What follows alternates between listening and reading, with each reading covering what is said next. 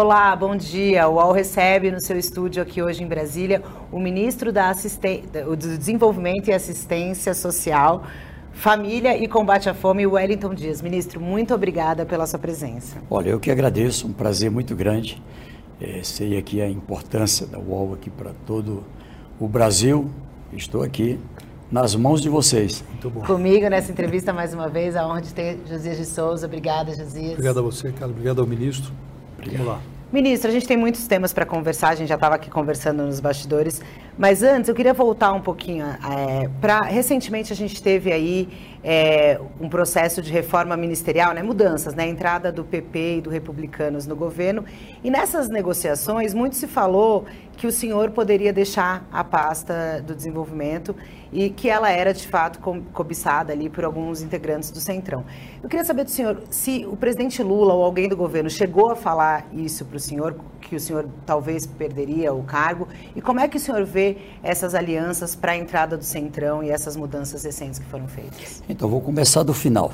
Eu, é, até pela experiência de quatro vezes governador, já vivi situações, meu primeiro mandato de governador no Piauí, fui eleito é, com minoria na Assembleia Legislativa. Não é bom, é ruim, devo dizer assim. Você acaba de montar uma equipe e depois você tem que refazer a equipe por uma necessidade é, de ter maioria no parlamento. Nós somos um país democrático em que é, funciona em harmonia, como diz a própria Constituição, entre os três poderes e certamente quando você tem é, ali um diálogo e um conjunto de entendimentos sobre os eixos que você quer trabalhar, é isso que se chama de acordo de entendimento, é, isso é, dá mais estabilidade política, do jeito que é importante para o país. A estabilidade econômica, a estabilidade social, também eu digo, é muito importante a estabilidade política, até porque as outras duas dependem dela, tá certo? Então vejam, o presidente foi eleito com minoria. Eu fui da coordenação da campanha, é, acompanhei a transição e esse já era um desafio. Então, é, eu digo sim, é importante que se tenha a busca é, em cada partida, em cada estado, para, olha, nosso plano é esse, onde é que a gente pode aqui dialogar. E é bom quando se tem é, esse conjunto de líderes também com a responsabilidade. A gente olha o cargo como sendo um presente, enfim, mas na verdade é uma responsabilidade aqui para quem assume.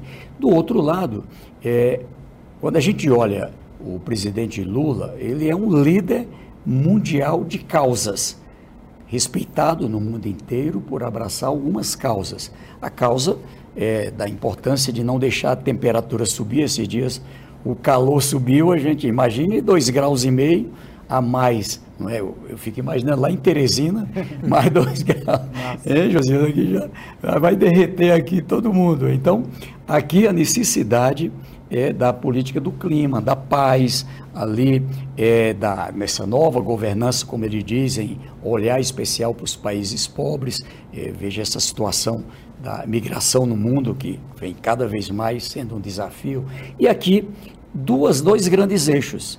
O olhar para é, a fome no Brasil e no mundo, a redução da pobreza no Brasil e no mundo.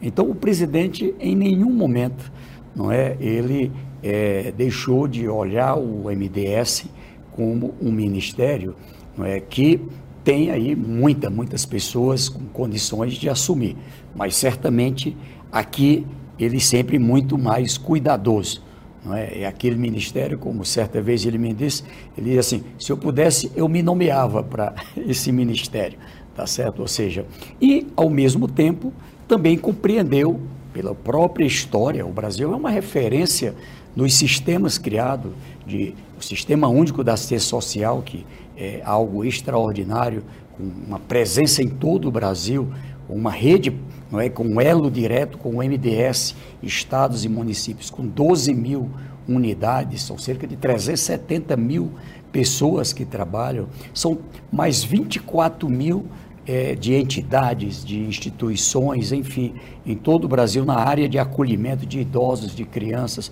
Então, é uma rede que precisa funcionar integrada. Essa rede da assistência com a segurança alimentar, com o acolhimento e com uma política para tirar pessoas da pobreza. Então eu digo assim, não é, é até mais fácil agora que já passou, mas desde o primeiro momento não é? Todas as vezes que nos encontrávamos, alguém perguntava assim, e o, e o MDS, e o Elton? O Elton, vá trabalhar. Ou seja, até brincava nunca, muito, então, ó, quanto mais senhor... vocês debatem, mais ele me manda trabalhar então, mais. o presidente nunca falou para o senhor que poderia trocar de cargo. Também teve essa discussão de, de repente, tirar o Bolsa Família da pasta, deixar uma pasta desmembrada. Essa discussão se encerrou? Não tem mais a possibilidade de desmembramento do Ministério? Não, eu acho que pelo contrário. Acho que a gente sai é, mais solidificado na ideia da importância da integração. É, se eu pudesse dizer numa frase, assim, essa rede, ela hoje, ela tem uma compreensão ainda maior da sociedade. Por quê? Porque Bolsa Família não é só transferência de renda. A gente coloca um volume que não é pequeno de dinheiro, né? ou seja, na mão dos mais pobres. E não é só o Bolsa Família.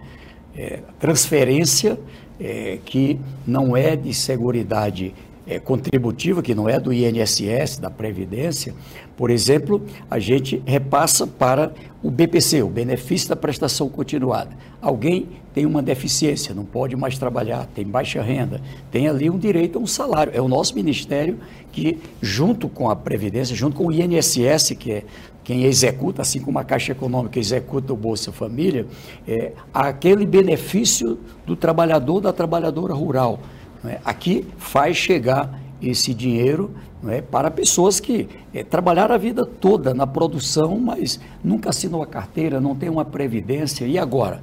Chegou numa idade avançada.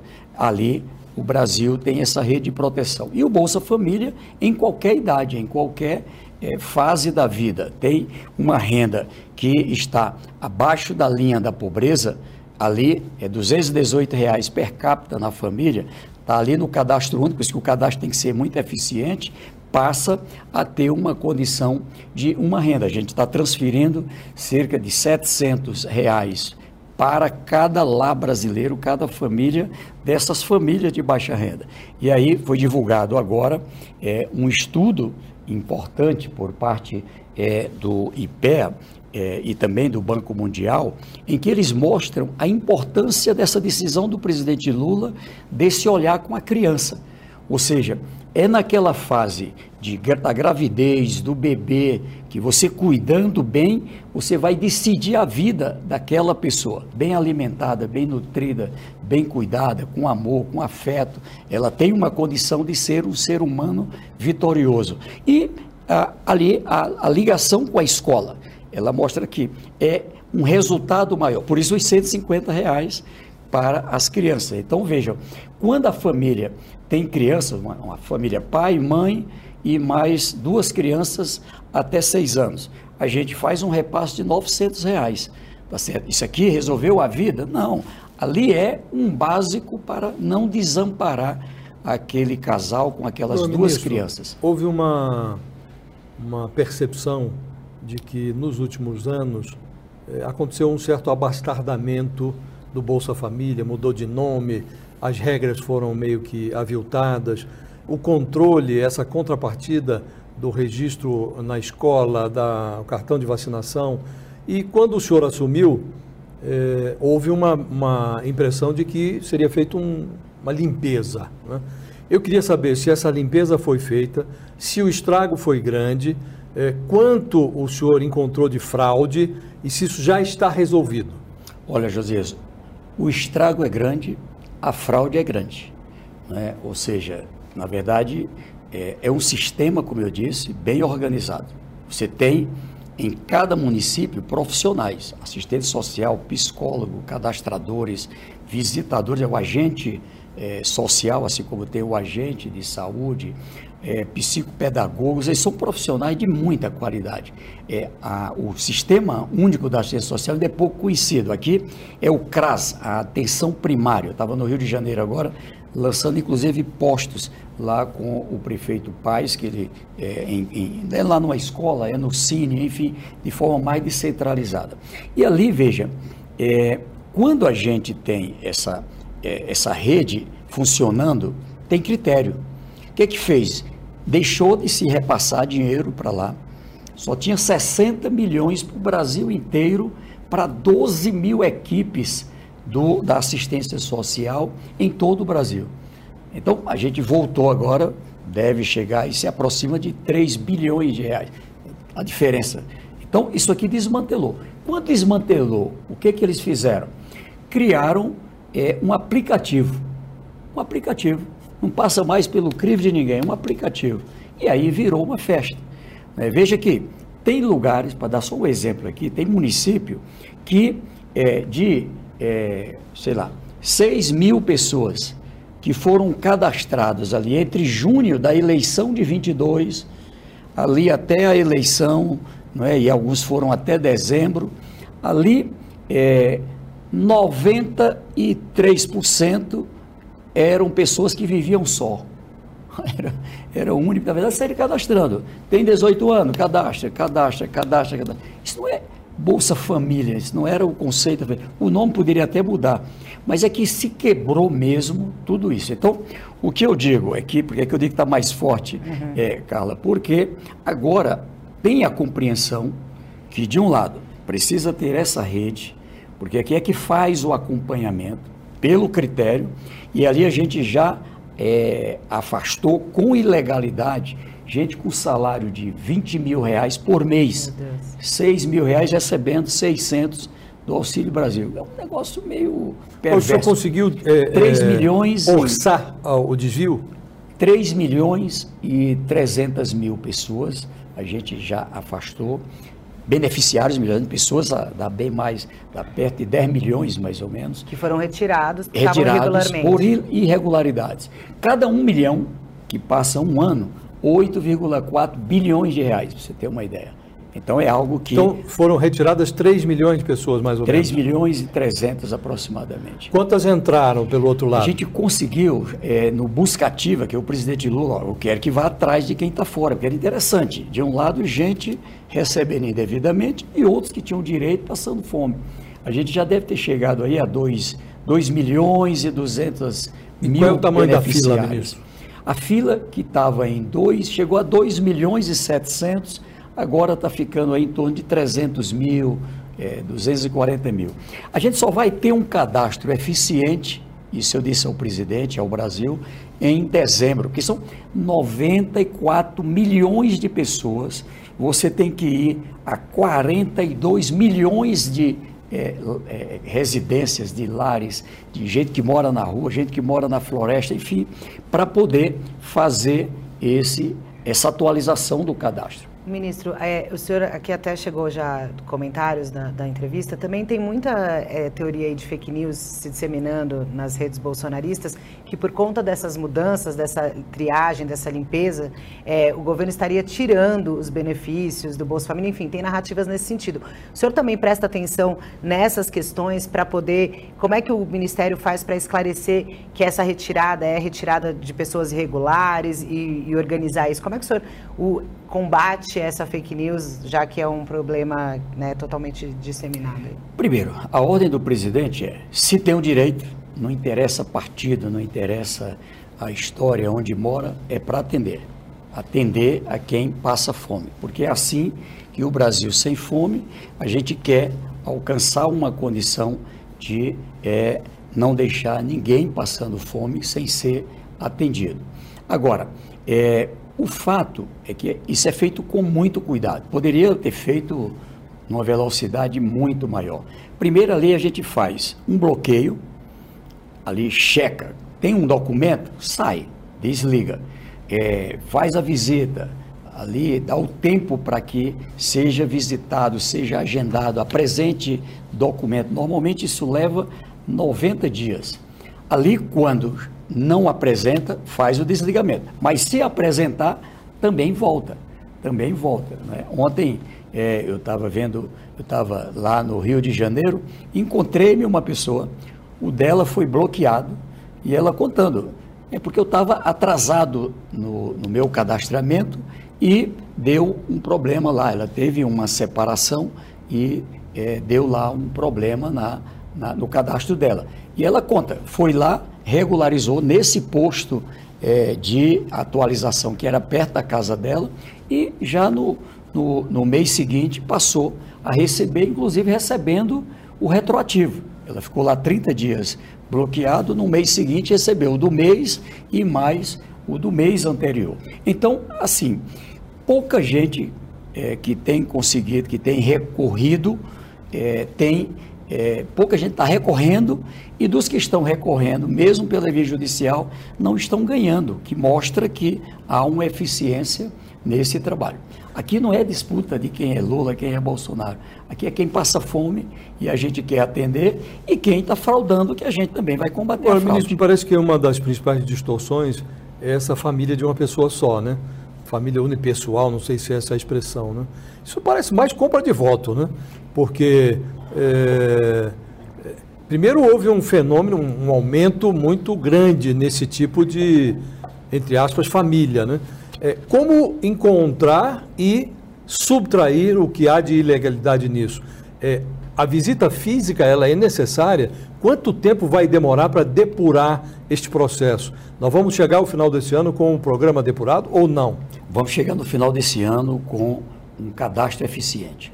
Porque é o cadastro eficiente que faz o dinheiro do povo, isso não é dinheiro do Wellington, do Lula, do Josias, da Carla, é dinheiro do povo, paga de tributo. E é, estamos falando de 175 bilhões disponibilizados, é, e aí nós estamos olhando para o BPC, estamos olhando para todos os, os pagamentos que fazemos, o auxílio gás, ou seja, todos os pagamentos que fazemos.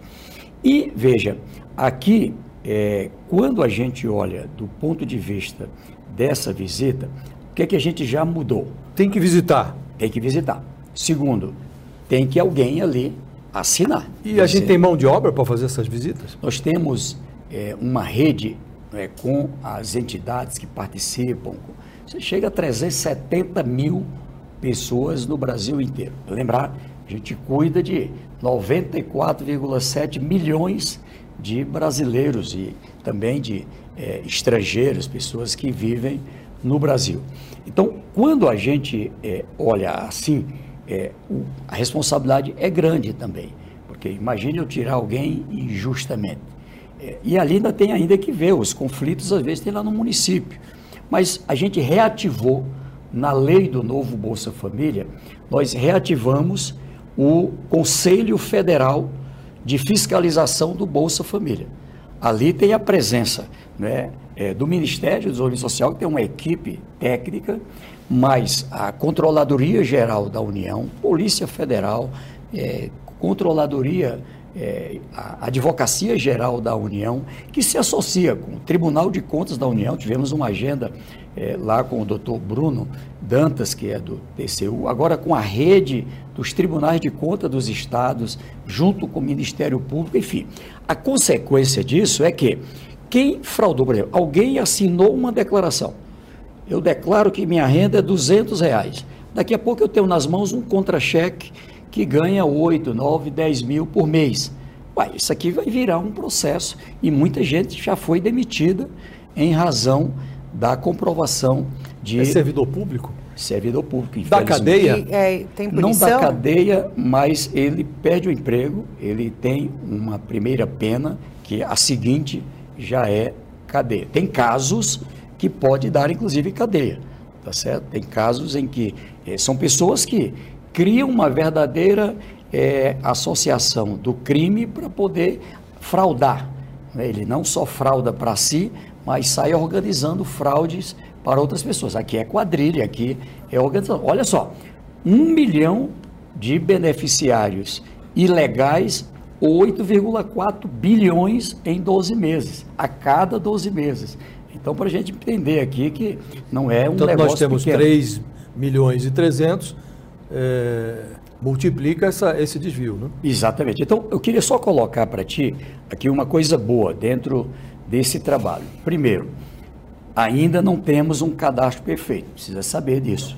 É, eu tenho consciência que a gente está lá ainda nessa fase de aperfeiçoamento.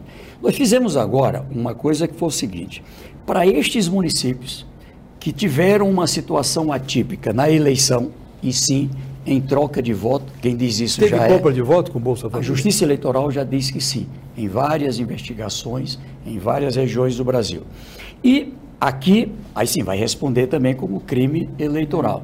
É, é, e dentro desse, desse processo, é, o que, que a gente fez agora? Olha, o IBGE acabou de nos passar dados esse ano, dizendo, olha, pessoas que moram só no Brasil, pessoas que moram só, elas não passam, elas ficam em torno de 16%. É, é normalmente um fenômeno da classe média alta. O Bolsa não... Família está mais de 20%. Chegou a 28%. Lugares, como eu te digo aqui, que é, ali naquele período da eleição, quem foi cadastrado chega a 90%, 98% só de pessoas morando só. Então é claro que aqui tem irregularidade. Então o que, é que a gente fez? Acima de 16%, aquilo que foi acima de 16%, onde teve uma situação atípica, ali a gente manda um dinheiro para as equipes do município e diz, ó, vão primeiros aqui, vai primeiro, vai ter uma equipe aqui para cuidar disso aqui. E ir lá e, ó, tá morando só mesmo? Se tá, traga aqui o relatório, assine, é assinado pela equipe local, tem que ter alguém para responder por isso. E com base nisso, é, a gente toma providência, ou mantendo ou retirando. Agora, ministro, na pandemia, a gente teve a figura que o ex-ministro Paulo Guedes chamava dos invisíveis ali, que foi a questão do auxílio emergencial, né? Que é muita gente, por exemplo, e aí, assim, pensando agora, na realidade, a gente até estava conversando aqui um pouco antes, é, que tem aumentado o número de moradores de rua, né? Que daí as pessoas, às vezes, mudam, vão mudando de lugar, às vezes famílias todas mesmo, a gente infelizmente vê essa situação. No caso dessas famílias que, por exemplo, não receberão a visita, né? E que às vezes têm dificuldades até de ter documentos, né? Como é que essas pessoas são assistidas pelo governo?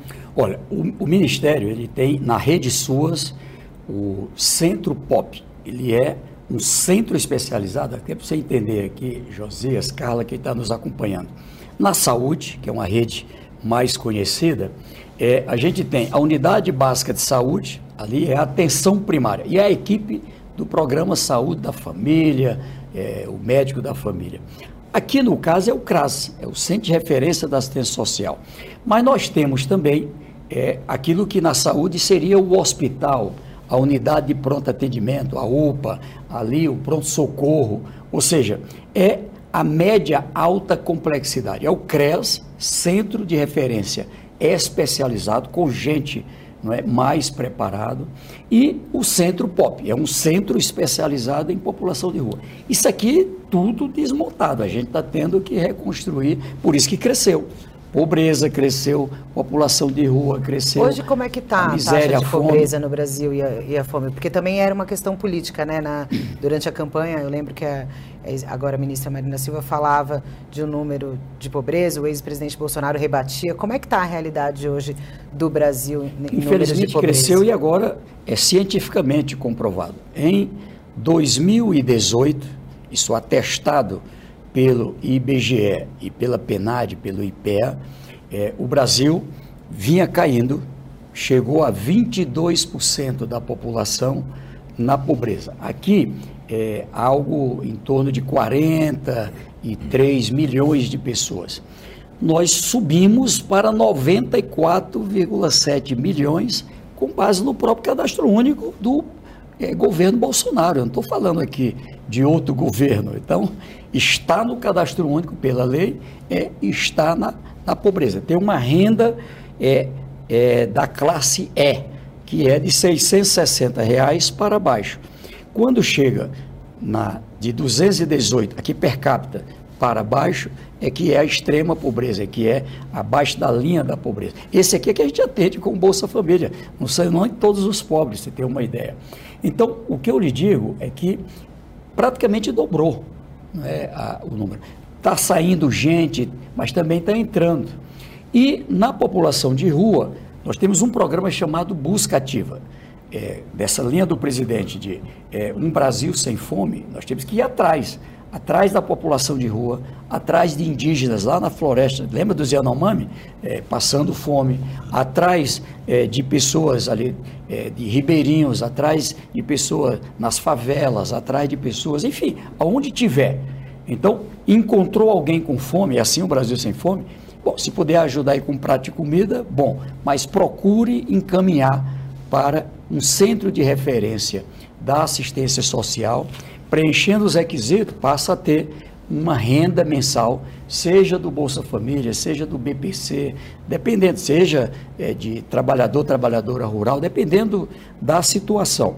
Então, mas o objetivo é que a gente possa alcançar todas. Nós chegamos nesses 2 milhões e 200 mil benefícios, benefícios é, novos que a gente foi atrás, aí já aproximadamente 140 mil da população de rua. Então tinha muita gente da população de rua é, que estava sem atendimento. Eu tive lá em Curitiba, lá com o prefeito Jaime Lerner, tive lá no Recife também com é, o nosso é, prefeito Campos e ali é, eles criaram com a própria população de rua um restaurante em que eles mesmos fazem a comida, enfim, tem muita eficiência. Eu, e tem uma escola, inclusive, de gastronomia. Muitos terminam a partir daí saindo para é, o mundo do trabalho, ou montando uma lanchonete, ou montando ali um negócio. Alguns põem ali um, uma, uma, uma, uma carrocinha de cachorro quente. E a gente tem programa para isso. Porque, veja, de um lado, é, garantir que a gente possa não ter pessoas passando fome. O, o, o, estudo, eu diria que o dado mais animador do estudo divulgado no Rio de Janeiro neste caso é, pelo Banco Mundial, é, foi de que é, já em oito meses, ou seja, é com base em agosto, é, junho, julho, agosto, o Brasil já é, tirou da linha da pobreza 19,5 milhões de famílias, próximo de 50 milhões de pessoas com transferência de renda somada com renda de trabalho. E veja, é um dado também que é importante. Outros 2 milhões e 300 mil pessoas elevaram a renda acima do 218 per capita, fruto de trabalho, renda de trabalho, e já uma parte saiu da pobreza. Então, veja, é, quando a gente olha lá atrás, nós recebemos com 22 milhões. Quando eu somo com esses 2 milhões e 300, era para estar tá com 24 milhões e meio de pessoas no Auxílio Brasil ou Bolsa Família. E a gente está aqui com 21 é, milhões e é, 200, 20 milhões e 300. Por quê? Porque é, uma parte é, elevou a renda e outra parte é também é, desses que estão tem uma renda acima desse patamar. E agora, uma coisa importante: nós fizemos uma mudança em que não há medo, não pode ter medo de assinar carteira ou de regularizar um negócio. Entrou no cadastro, a gente mede, Josias, todo mês. Todo mês eu rodo essa folha, é 1,3 pentabyte de informações. Você ter uma ideia, eu falar essa palavra pentabyte, eu, eu vim escutar essa palavra lá no Ministério. Então ali são um cruzamento de várias bases de dados é, e agora estamos fortalecendo a CEPRO, nessa, investindo nessa direção, é, para garantir que é, a gente tenha ali a medição da renda. Se a pessoa assinou a carteira, vamos imaginar aqui um, uma situação que eu vi na Paraíba, lá em João Pessoa. Eu fui lá é, e o supermercado Varejão do Preço, lá num bairro, entregando a carteira assinada para o seu Edson, cidadão, é, ele é uma família de seis pessoas, e ali é, ele passou a ter uma renda é, de um salário mínimo. Quando a gente mede a renda líquida por seis pessoas, dá 200 reais, 1.200 por seis, 200 reais per capita. Ele passa a receber essa renda e passa a receber o Bolsa Família. Por quê? Porque continua abaixo de 218. Se outra pessoa, e lá um filho dele, foi trabalhar logo em seguida de empacotador. A renda também um salário. 2.400, vamos dizer aqui a renda líquida, divide por 6, dá 400 reais. Esses 400 reais, é, ele está acima de 218 per capita, mas podia ser 300, 400, 500, 600, mas está abaixo de 660, que é o que tira da pobreza. Então, ele recebe os dois salários da carteira e 50% do Bolsa Família. É a chamada regra de proteção que o presidente Lula quis criar. E quando ultrapassa de 660 reais, e neste caso já aconteceu, né, uma outra pessoa foi trabalhar é, num call center, no AIC, é um call center, estou citando aqui porque é um caso concreto, e a renda subiu, foi para quase 4 mil reais, e ali saiu da, da, da situação da pobreza. Resultado, sai da, do Bolsa Família, mas não sai do cadastro. Eu fico acompanhando. Quando perde o emprego, quando volta, volta ou para 50% ou para 100%. Então, fechamos agora o acordo com o setor do café, junto com o ministro Luiz Marinho, com o ministro Paulo Teixeira, com a OIT, com a, o Sindicato eh, dos Trabalhadores, o patronal, a CNA, e queremos fechar esse acordo com os vários segmentos do Brasil. Ou seja, o objetivo, na verdade, é, de um lado, proteger Proteger é tirar da fome. Do outro lado, também qualificar, apoiar para poder ter o emprego, para poder ter o negócio, ter a Ministro, condição de um empreendedorismo. Aconteceu na eleição do ano passado um fenômeno curioso, porque houve toda essa, essa apropriação eleitoral do programa Bolsa Família. A despeito disso, o, o presidente Lula obteve o terceiro mandato com um resultado apertado, mas é, não há muita dúvida de que ele foi eleito pela terceira vez pelo eleitorado mais pobre do Brasil, é, pelas mulheres, que são majoritárias hoje no país, né? e por vezes a, esses dois, essas duas clivagens se confundem, né? o pobre e a mulher. É, o que eu queria lhe perguntar é se o, em que medida o senhor atribui a, a, a terceira eleição do Lula ao Bolsa Família. O senhor acha que o Lula foi eleito pela memória do Bolsa Família? Eu acho que o próprio desmantelo do governo anterior ali, hoje, hoje eu acho que a gente tem bem mais informações do que tínhamos lá na eleição. Veja a situação da ameaça à própria democracia, a ameaça é, social. Ah, imagine, eu tinha aqui um nível de pobreza e dobrou. Você tinha, o Brasil saiu do mapa da fome a partir é, lá desse plano que o presidente Lula começou e lá já no governo da presidenta Dilma, em 2014 o Brasil tinha saído do mapa da fome, voltou. Por isso que ele está de novo e é minha missão e eu estou animado. Esse dado é, agora de já na oito meses, ele é inédito. Não há. Tem uma perspectiva da não, gente não sair do mapa da fome? Na história da, do enfrentamento à fome e à, e à pobreza no mundo, um país que em tão pouco tempo tem alcançado não é, esse patamar. Não é? Nós estamos falando aí de próximo de 90% daqueles que a gente está fazendo transferência de renda, repito, se somando com renda estimulada também é, para o trabalho, é, já saem não é, dessa linha da pobreza. Aqui, o que eu lhe digo assim, a, é claro que nós somos gratos a todos os brasileiros e brasileiras de todas as classes sociais que compreenderam e deram voto. Não era fácil, não era fácil por tudo o que aconteceu é, na própria é, forma como chegava a comunicação, não é, daquela guerra de redes sociais, enfim, não era fácil, não era fácil. Acho que se não fosse um líder como o presidente Lula era difícil. É, e mais compra de voto, vamos ser sinceros, com cartão do Bolsa Família consignado, com um monte de coisa que se jogou ali. Na, era um, vale tudo aqui, tá certo? E ganhou a eleição. Sim, os mais pobres tiveram um peso muito grande. O presidente, ele acredita, não só por conta do voto, mas ele é grato por conta do voto, é que o Brasil só tem chance de ser um país desenvolvido se a gente é, tiver até a ética de olhar para estas pessoas. Não é razoável eu estar tá lá no restaurante comendo meu filé e olhando ali pela janela alguém comendo do lixo. Isso não é ético. Betinho já nos ensinava isso. Então, eu vivi a pobreza e sei que essas pessoas querem uma oportunidade. O presidente Lula já viveu a pobreza e sabe disso. Então, o que a gente quer é dar a mão a quem passa fome, mas numa perspectiva de também resolver a pobreza crônica, e esse modelo ele vai dar conta em larga escala. Aquela família que, desde Pedro Álvares Cabral, nunca saiu da fome.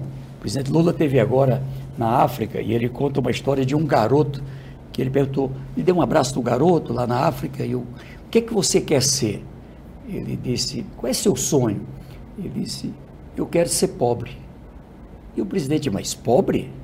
Você quer ser um estudante? Não, presidente, eu quero ser pobre. A vida miserável que eu vivo, eu tenho inveja dos pobres daqui. Então, é esse Brasil que não é só na África, é no Brasil, é aqui no nosso país que isso acontece. Então, a gente tem que olhar para é, essas pessoas.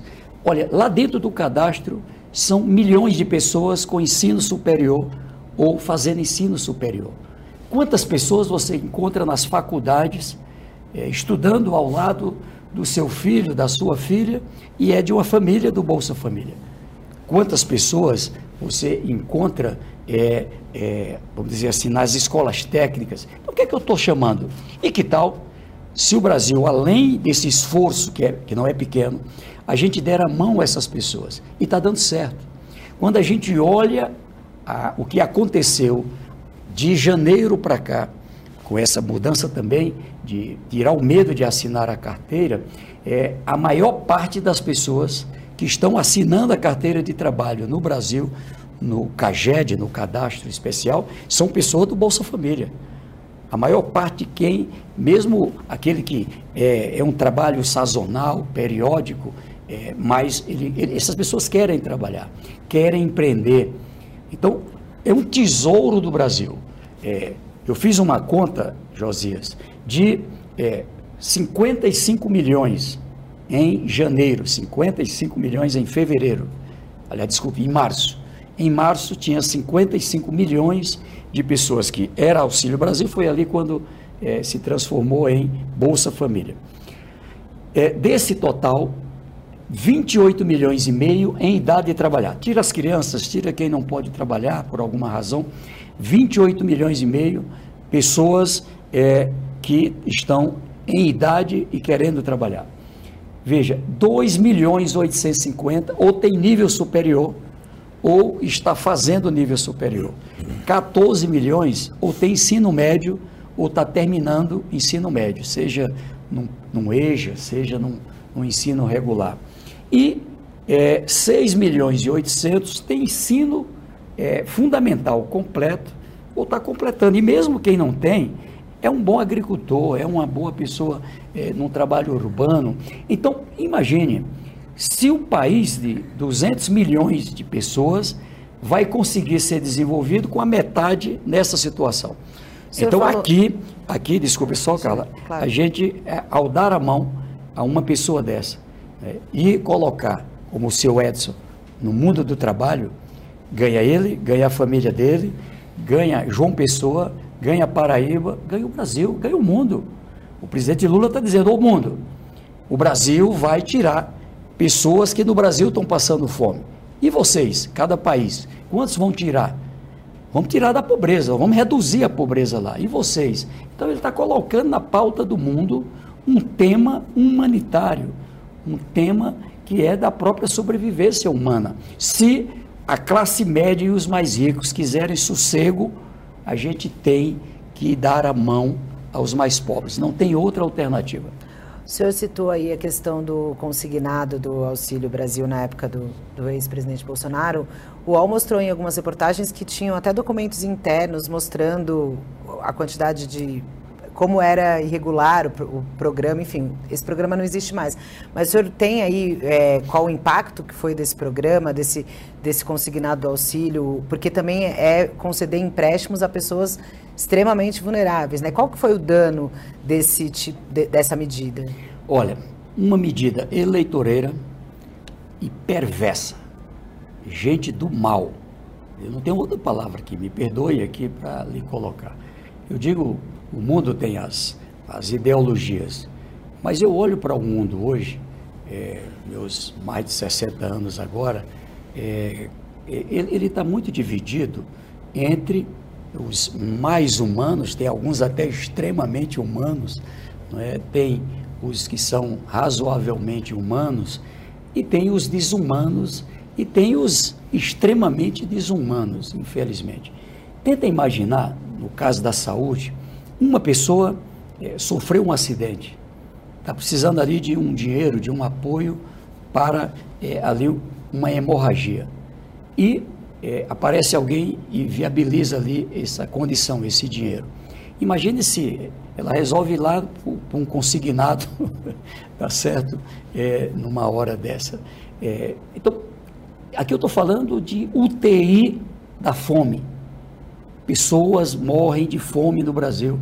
No ano de 21, não vi o dado de 22, é, no ano de 2021, 700 mil pessoas morreram e o correto era botar assim, fome. Agora, dentro do Brasil Sem Fome, a nossa secretária Valéria, nós estamos trabalhando com a rede de saúde, integrando com a rede do Sistema Único da Assistência Social. Se lá na unidade de saúde chegou um paciente, está desnutrido, ali eles vão dar remédio, vitaminas, etc. E quando sair? Quando sair agora, é preciso botar lá fome e encomendar para a nossa rede, para a gente, pelo sistema de segurança alimentar, atender, porque senão vai adoecer de novo. Você compreende? Então, é disso aqui que se trata. Então, é, eu digo que é, eu sei o tamanho da minha responsabilidade. Teve todo esse debate, o Elton fica, o Elton sai, divide ou não divide o ministério. Imagine é, eu compreender que estou é, numa área no governo que um dos maiores líderes do mundo das causas é, daquilo que é a minha missão é no no MDS, no Ministério do Bem Social. Então, mas assim, manhã, tarde e noite tem uma equipe lá aguerrida, dedicada e temos uma rede extraordinária de profissionais muito delicados. Por isso que eu quero fortalecer. Fortalecer para a gente ter um dinheiro garantido para sustentar essa rede, com regras transparentes, claras que é o fortalecimento do SUAS com o fundo de, de, de assistência social, como a gente tem para a saúde, como a gente tem para a educação. E lhe digo, repito aqui, você mora em um bairro, não é, de algum lugar, mora é, na zona rural ou urbana. Se a gente não cuidar, a gente vive uma situação muito perigosa e estamos na linha do perigo. Quando você tem, como o Brasil, 94 milhões de pessoas vulneráveis, o Estado oficial é disputado pelo Estado paralelo. Onde o Estado não chega, o crime chega. Quem é que está empregando muitas dessas pessoas? Em prostituição.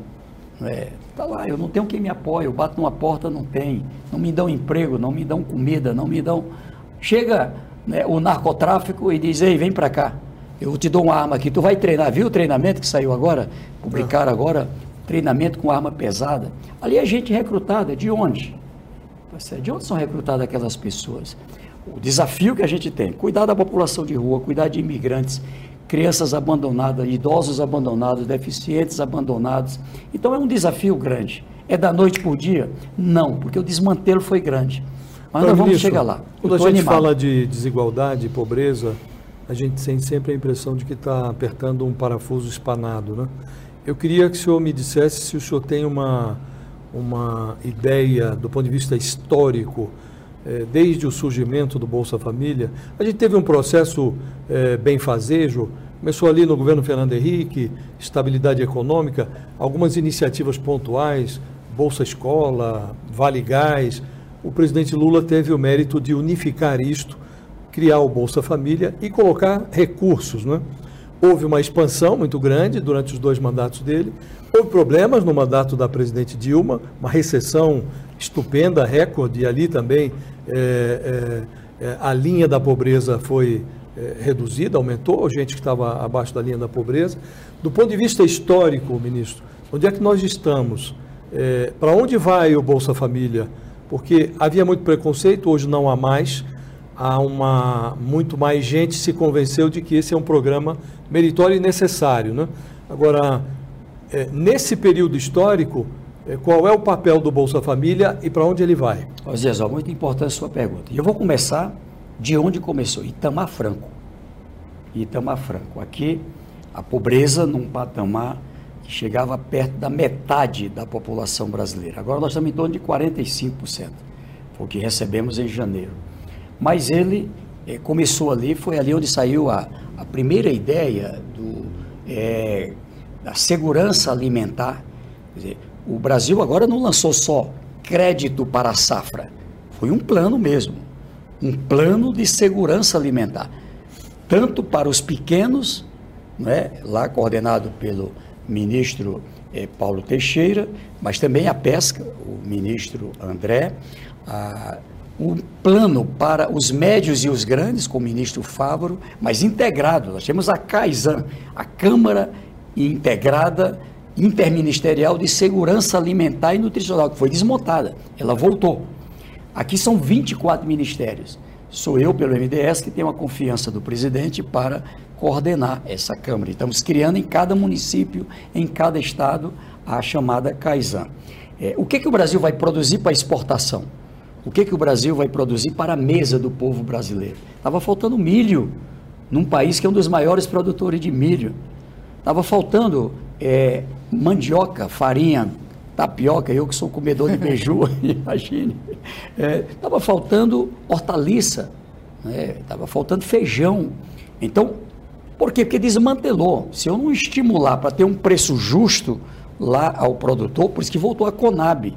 É por isso que voltou o compra direto de alimentos, é? o programa de aquisição de alimentos, a gente compra do produtor, estimulando, traz aqui para armazenagem e aqui faz chegar a quem passa fome. Então, é um plano, um plano bem concebido, copiado por 82 países do mundo, para a gente ter uma ideia.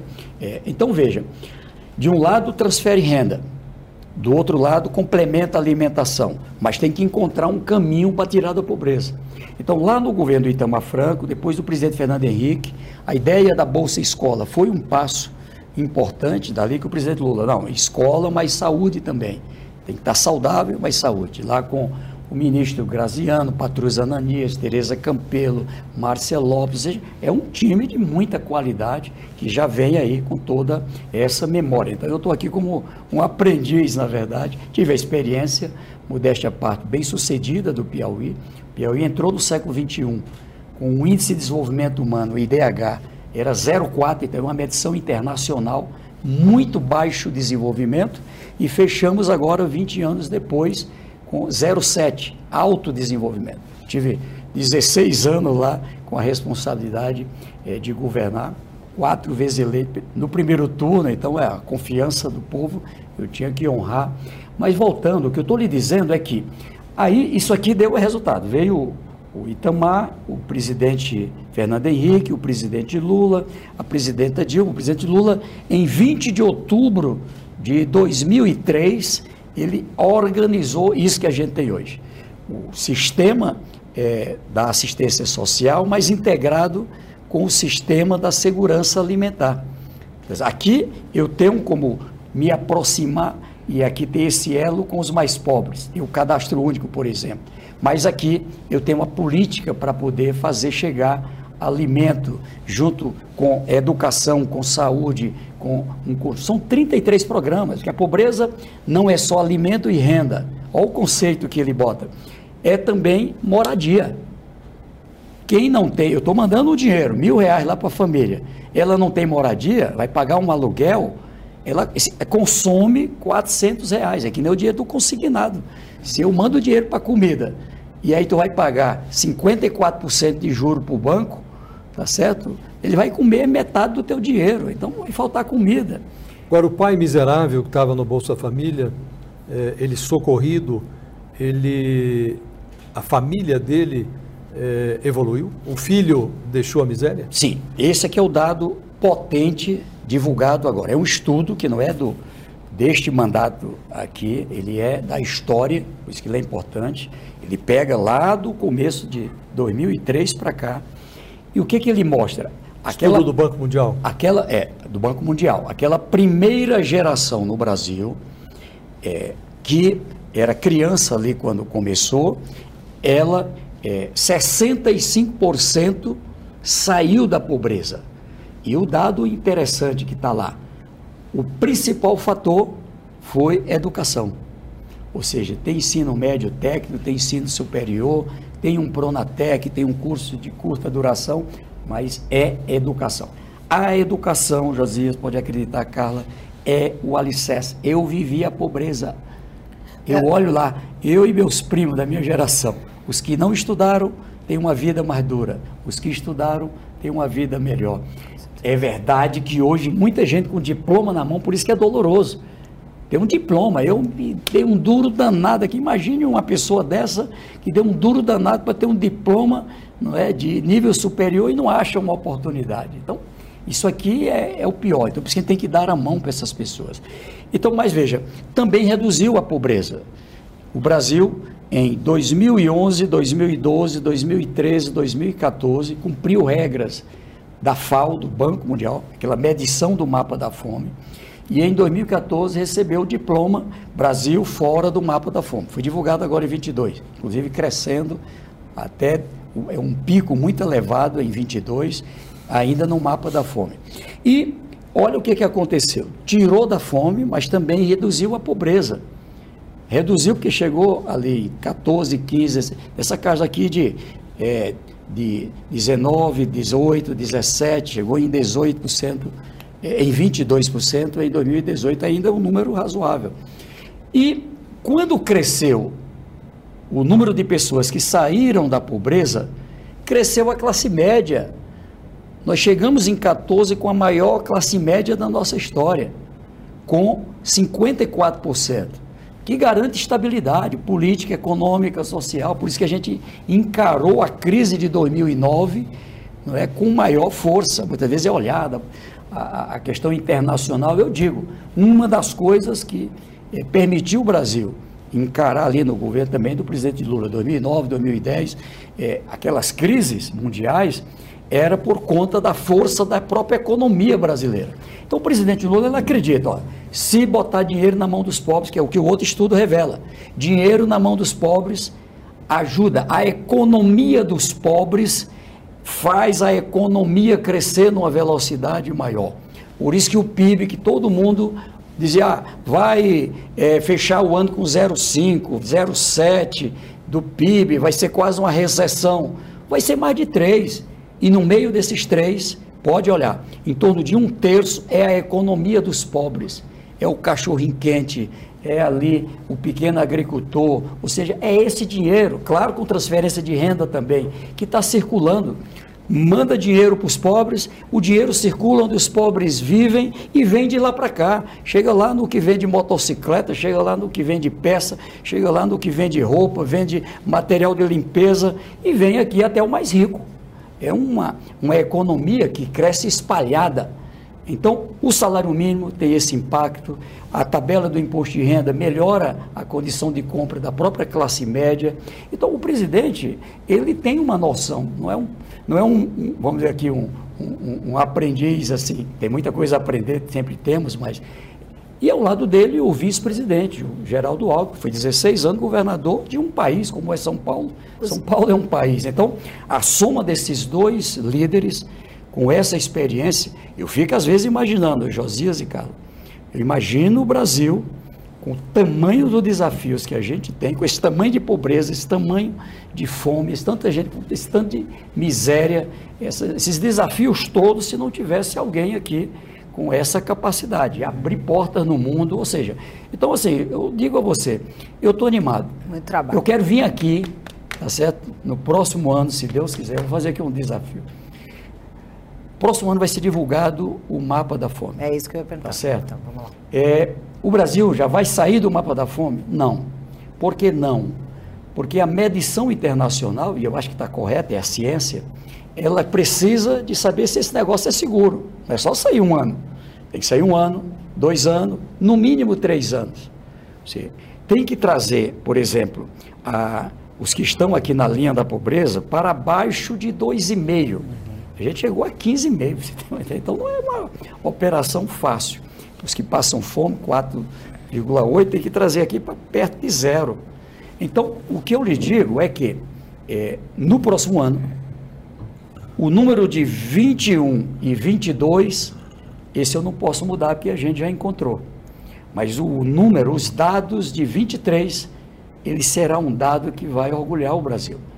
É, e aí eu sou grato aqui e estou pedindo ajuda, né? Todo mundo nos ajudar aqui. A gente reduzir a aprofobia.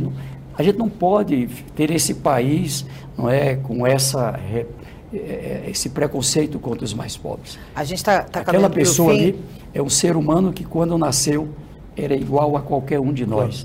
Então, o, o ministro, a diferença foi a oportunidade. A gente está caminhando para o fim, já fica o convite para, com certeza, o senhor voltar com esses números melhores. Mas aí, voltando então um pouco à política, o senhor falou do Piauí, e aí já juntando um pouco com 2026, com essas perspectivas que o senhor está colocando, o, o ex-ministro da Casa Civil, senador Ciro Nogueira, é presidente do PP, o partido que entrou na base do governo, base na Câmara, não no Senado. E ele é um adversário político seu Piauí. Muito do, dessa fritura que o senhor sofreu se falava que tinha por trás um pouco do dedo de Ciro Nogueira por ser o presidente do PP e de resistir à entrada aí do governo. Queria saber como é a sua relação com, com o senador e se realmente teve esse problema local atrapalhando. E aí, para só projetar, o senhor fala que então talvez a gente possa, se, se confirmar suas estatísticas, chegar a 2026 com números melhores. E aí também, por exemplo, o ministro Márcio França, que nesse processo de, de mudanças aí perdeu é, um ministério, né, teve que trocar para outro, ele reclamou da entrada do Republicanos, colocando aí que é o partido do Tarcísio de Freitas, que provavelmente é adversário pode ser um dos adversários de Lula, eventualmente é colocado aí como um adversário em 2026. Essa composição e essas divergências políticas com esses partidos e a questão local do Piauí, como é que o senhor analisa isso? Olha, eu analiso da seguinte forma. Primeiro, é, eu compreendo que o Brasil vive uma crise ainda partidária. Né? Por isso essa geleia política que a gente tem. Digo isso para você compreender o que eu vou dizer agora. É, na verdade, é, teve diálogo com a direção dos partidos, mas os acordos foram feitos com parte de, de, de cada partido. É, então é tanto que, ah, eu estou aqui representando é, um conjunto de parlamentares, é 20 desse partido, é 30 desse outro. O que vai acontecer, lá na frente haverá uma janela partidária. Esse partido resolveu que está na oposição, ele vai ficar com um número de parlamentares. Esse outro, esses que saem daqui vão para outro aqui que são é, da, da, base do governo. É? Isso já aconteceu seguidas eleições, tá certo? Em variados governos. O Brasil é, tem um problema, quando eu falo da crise partidária, é que não há um partido forte como já foi no próprio Brasil no passado e em outros países do mundo. Você vai um presidente da República, vai eleito com quase 50% dos votos, foi o presidente Lula no primeiro turno e depois 51, né, 52 no segundo turno. Ele vai eleito, mas o seu partido, o meu partido, não é? Ele tem o que é, 15% do parlamento, você entende? Então é um grande partido, 15%.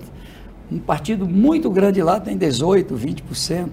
Então, é, no passado, como ocorre em outros países, o partido vitorioso ele já tinha mais de 50% do parlamento, ou ele tinha 40, chamava ali mais um, dois, e formavam uma maioria. É, eu defendo umas coisas, quando fui parlamentar, eu estou no MDS, mas sou senador. Uhum, Por isso que eu ouso aqui colocar uma opinião. É, tem é, duas grandes reformas que eu acho que tem que ser olhada para ela. A primeira, eu defendo a eleição é, de, de, vamos dizer assim, de cinco em cinco anos. Defendo um mandato de cinco anos com eleição a cada cinco anos unificada, mesmo que duas eleições em um mesmo ano. Ah, é porque quando faz tudo junto, fica uma coisa que ninguém discute com clareza, o Estado, o município, o país. Então faz a eleição é, um, um, nacional e faz em seguida a municipal e a estadual. Tá Mas no mesmo ano, e você tem uma trégua de cinco anos para frente para a, a governabilidade. Sem reeleição? Eu defendo sem reeleição. E veja, fui reeleito. Mas eu já defendia isso quando estava no meu primeiro e no terceiro mandato. Eu voltei para o parlamento e, junto com o Dornelli, junto com outros lá, chegamos ah, a apresentar. Senador, é, ministro, tem muita. Isso sempre foi discutido, né? Reforma política, todo mundo valoriza isso. Mas uma vez composto um governo, uma vez eleito um presidente, volta-se ao abastardamento dessas relações promíscuas. Agora mesmo, é, é, o, o, governo mal foi composto, já é, muda, tira uma especialista no esporte, por exemplo, bota lá um, uma pessoa Minha que já colega não do ministério. Tanto, então, é, é, fica no mesmo prédio, né? Mesmo prédio. É, Ana houve, uma pessoa extraordinária, Ana Houve no primeiro mandato do PT, problema do mensalão, no segundo mandato, petrolão. Até hoje o partido é, carrega esse ônus, essa, essa imagem, o antipetismo, que, aliás, é, facilitou a vitória do, do do Bolsonaro, e agora nós estamos tendo esse mesmo tipo de relação. É, a Codevasf foi praticamente mantida, ela foi pervertida durante o Bolsonaro, está mantida aí. É uma... Por que não, não se altera? Por que esse modelo é tão aviltado, ele se mantém? Ora, se você imagina aqui, vou dar um exemplo que fica só, só um, eu poderia citar uns cinco. É, um país como os Estados Unidos ou um país da Europa, lá, muitas deles lá são parlamentaristas, mas a, quando você ganha a eleição, a, tem a maioria na Câmara e no Senado, no caso americano, do seu partido, lá na composição da Câmara e do Senado, veja só como é que é lá. A mesa diretora da Câmara, a mesa diretora do Senado é só do lado vitorioso. Não tem esse negócio de, de, de, de composição com os vários partidos. As comissões também. Por quê? Porque tem a maioria. Lá, aí é, é regra a, de fiscalização é que fica com a oposição. Então, eu estou contando isso para dizer que a nossa democracia é uma democracia muito exigente.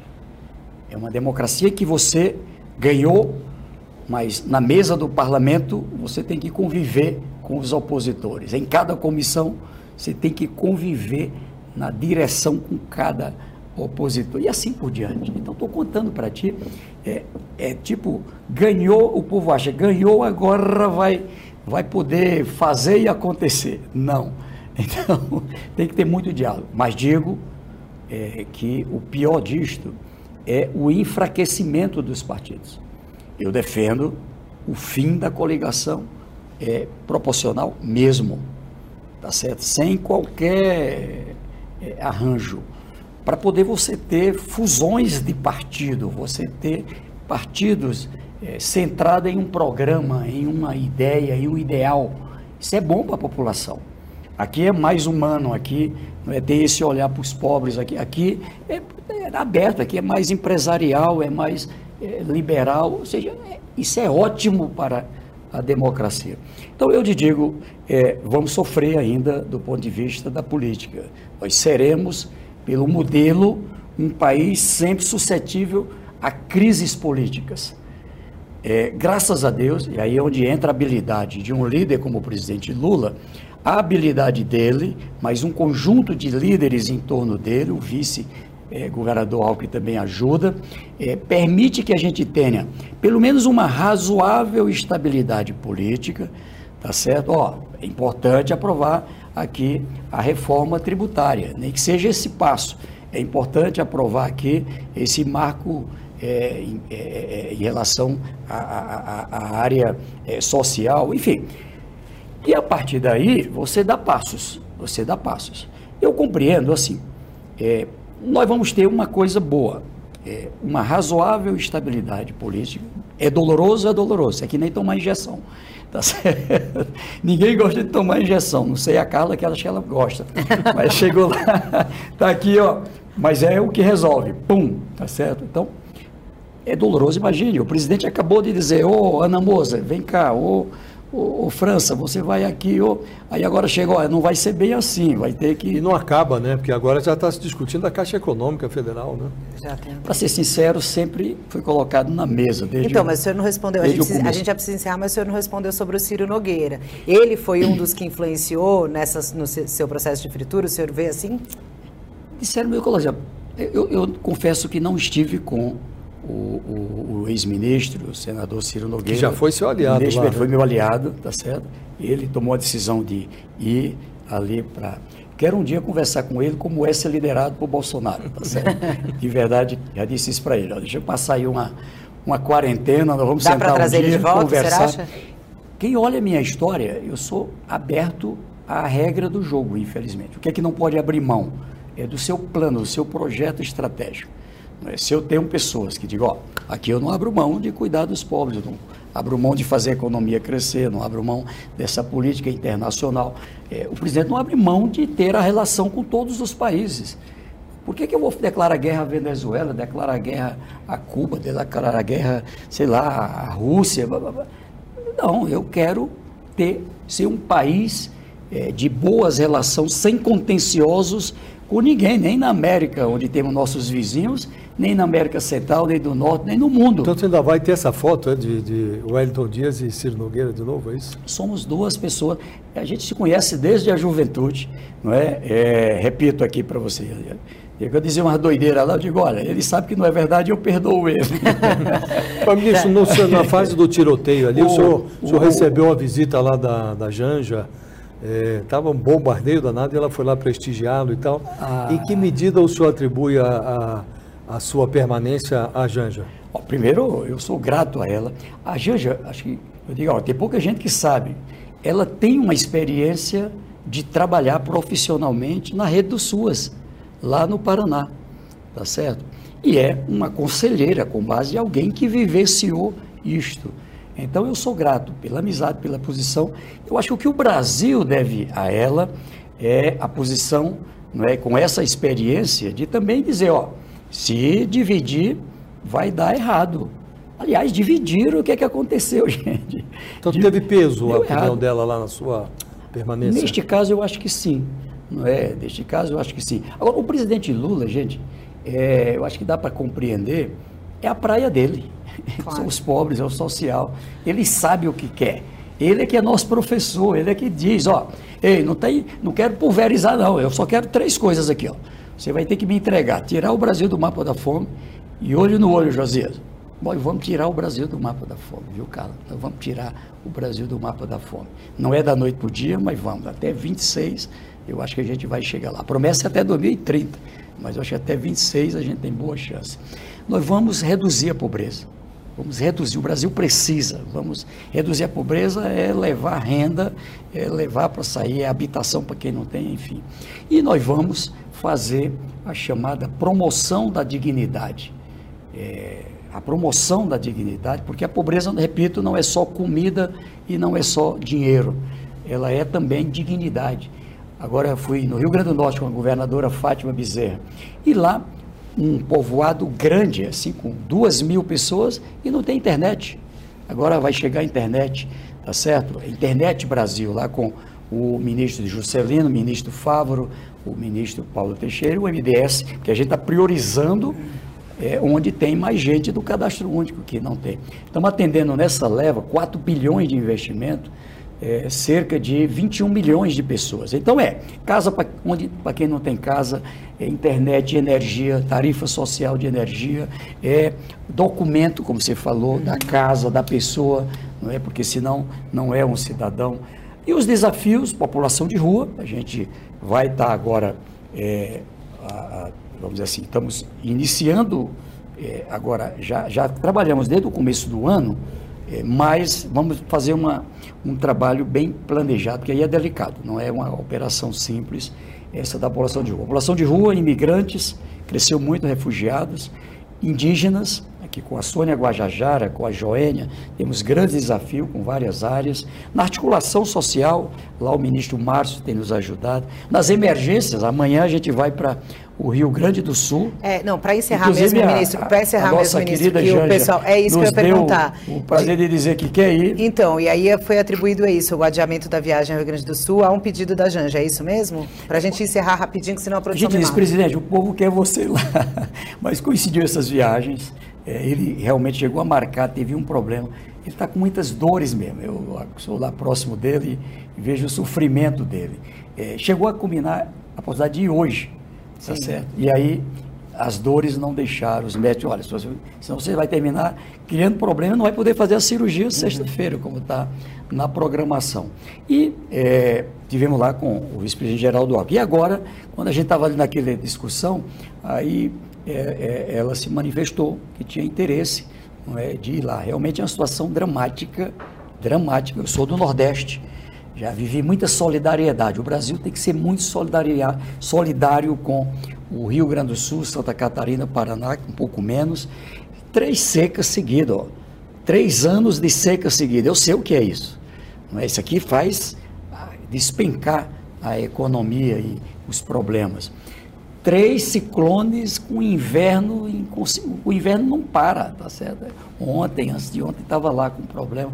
Então a gente está marcando de ir lá e não é um plano só para o, o, o, o, apoio humanitário. A gente precisa ali apoiar, porque eu, eu tinha ido lá alguns, alguns meses antes, na região de Lajeado, Mussum, Roca Salles, é, ali, é, não, sei, não, sei, o que do meio, estou tentando lembrar aqui agora, é, Farol do Meio, acho que é.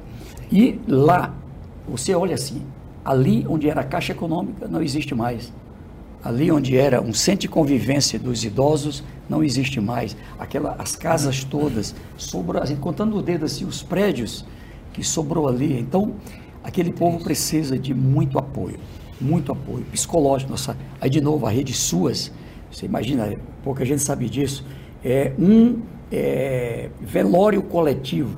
Está lá nossa psicóloga, nossa assistente social, nossa psicopedagoga dando apoio àquelas pessoas. Teve um suicídio, você tem uma ideia. Então, o que eu digo assim, e apoiar para reconstruir a economia no campo e na cidade. O presidente já foi liberado lá, inicialmente, cerca de 741 é, milhões para essa parte mais social, vão ter que liberar mais, que ampliou lá com outra região, e mais cerca de 2 bilhões inicialmente para essa parte de habitação, comércio, é, agricultura, enfim, é, para poder vamos, viabilizar. Já vamos combinar umas próximas vezes para o senhor vir contato para a gente. Queria agradecer muito a sua presença, ministro, e a sua entrevista aqui em nome do UOL. Olha, eu que agradeço, meu abraço, que Deus nos abençoe aí, que a missão é um grande desafio. Vamos chegar lá, se Deus quiser. Obrigada também, Obrigado Josias. a você, obrigado ao ministro. Até a próxima. E obrigada a você que acompanhou a gente até agora. Semana que vem a gente volta com as principais autoridades políticas aqui de Brasília. Até mais.